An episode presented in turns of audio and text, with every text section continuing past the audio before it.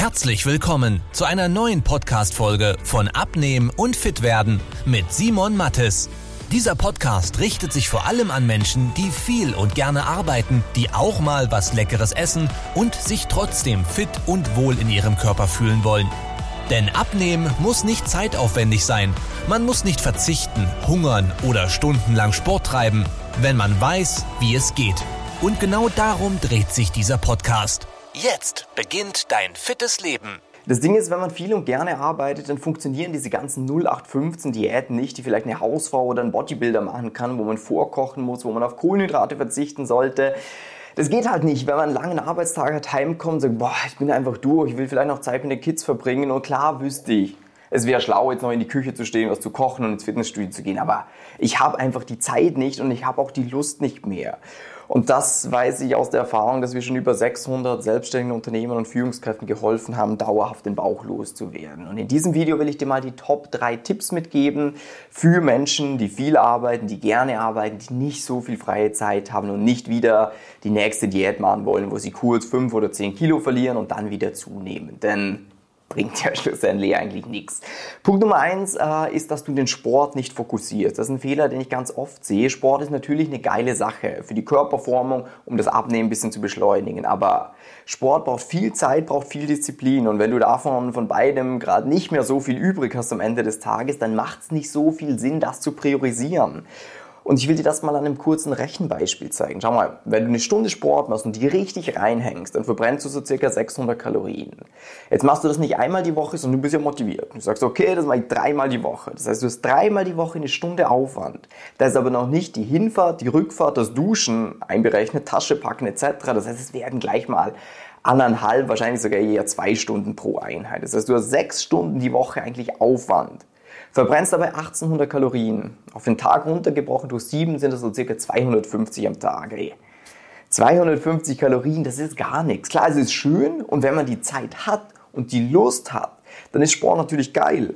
Aber wenn du lieber arbeitest und sagst, hey, ich muss das einfach nach vorne preschen, das hat Priorität, dann kann man zum einen den Sport nach Pareto-Prinzip, da kann man sich die 20% rauspicken, die 80% des Ergebnisses bringen.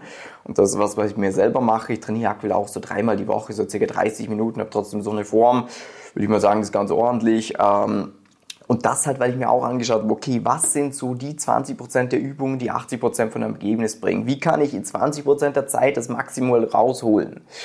Und auf das Beispiel vom Sport, äh, kurz zurückzukommen, äh, 250 Kalorien, die du am Tag verbrennst. Ja, das ist die Entscheidung, wenn du im Restaurant sitzt, ob du sagst, du hättest gerne das Steak oder das Schnitzel.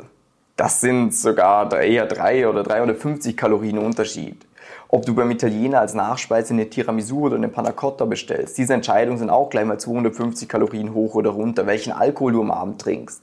Das sind auch gleich mal 250 oder mehr Kalorien. Das heißt, du triffst jeden Tag bei der Ernährung Entscheidungen, die einen viel größeren Hebel haben, wie zum Beispiel diese Stunde Sport. Wenn du gerne Sport machst, mach ihn auf jeden Fall weiterhin, weil es eine tolle Sache ist, weil es ein bisschen hilft, den Körper zu formen. Aber ja, wenn du viel arbeitest, dann Stell es mal ein bisschen hinten an, fokussiere dich auf die Ernährung, weil da wirst du sehen, dass da direkt auch Ergebnisse passieren. Dann Tipp Nummer zwei, hör auf mit Diäten, sowas wie Low Carb zum Beispiel. Das wirst du nicht dein Leben lang machen. Frag dich immer, bevor du was anfängst, ist es realistisch, dass ich diese Art zu essen für den Rest meines Lebens mache? Weil wenn du das verneinst, dann fangst du erst gar nicht an. Das ist jetzt eine unsexy Wahrheit, die da von mir kommt, aber es ist ein absoluter Trugschluss zu denken und das hatte ich früher auch. Ja, ich bin ja krasser Typ, ich kann schon mal fünf, zehn Wochen auf Kohlenhydrate verzichten, das bekomme ich schon hin. Aber wenn du dich am Anfang schon auf das Ende freust, dann wirst du hinten das Gewicht auch nicht halten. Du nimmst dann vielleicht 10 Kilo ab, ja, vielleicht auch 15 Kilo.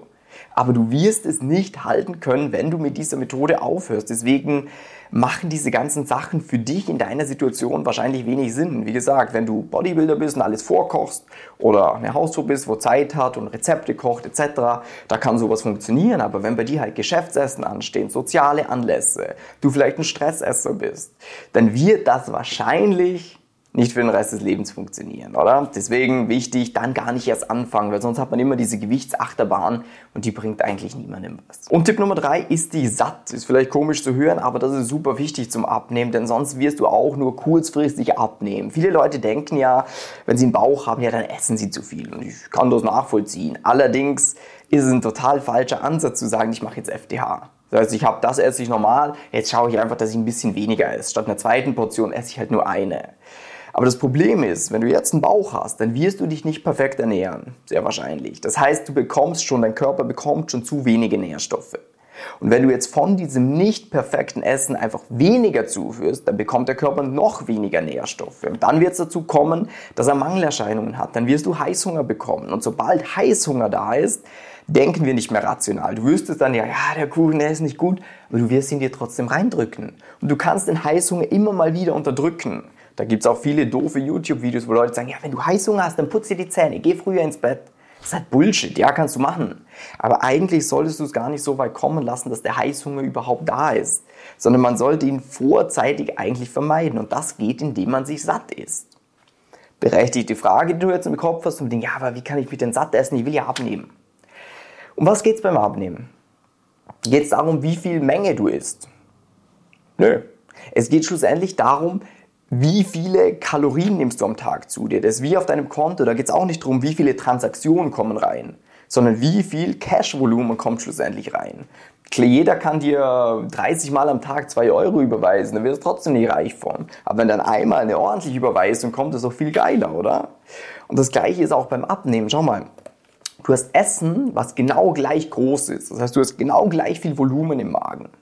Nur das eine hat halt viel weniger Kalorien wie das andere. Kleines Beispiel dazu. Wenn du ein Essen hast, sagen wir ein Steak, und dann überlegst du dir, ja, hm, soll ich Nudeln als Beilage nehmen oder Reis oder Kartoffeln, dann kannst du von allem, sagen wir, 100 Gramm nehmen. Dann haben wir halt 100 Gramm Reis, haben dann halt schlussendlich 170 Kalorien, 100 äh, Gramm Nudeln haben auch so 170, 180 Kalorien und 100 Gramm Kartoffeln zum Beispiel haben nur 70 Kalorien. Das heißt, du könntest von der Kartoffel zweieinhalb Mal so viel essen wie vom Reis oder von den Nudeln. Oder im anderen Beispiel, wenn du gleich viel isst, sparst du dir halt 150 Kalorien. Und das sorgt halt dafür, dass du abnimmst, weil es kommt nicht darauf an, wie viel Menge habe ich in mir, sondern nur wie viele Kalorien. Und das ist das Geile, wenn man das mal gecheckt hat. Was gibt es denn für Optionen? Ich hatte vorhin das Beispiel mit der Tiramisu, wenn du dich erinnern kannst. Was für eine Soße machst du auf deine Nudeln drauf? Ähm, wählst du das oder jenes Brot? Und da gibt es oft Sachen, wo du sagst, schmeckt mir eigentlich genau gleich. Aber wenn ich weiß, das ist besser zum Abnehmen, ja, dann wäre ich ja doof, wenn ich nicht das nehmen würde, oder?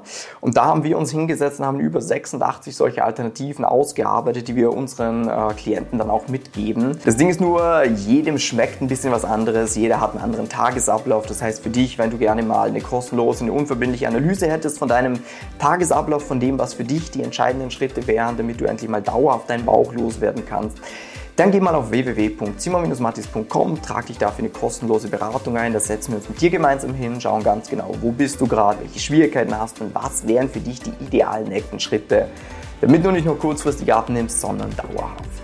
Ich hoffe, das Ganze war hilfreich für dich und ich wünsche dir einen schönen Tag.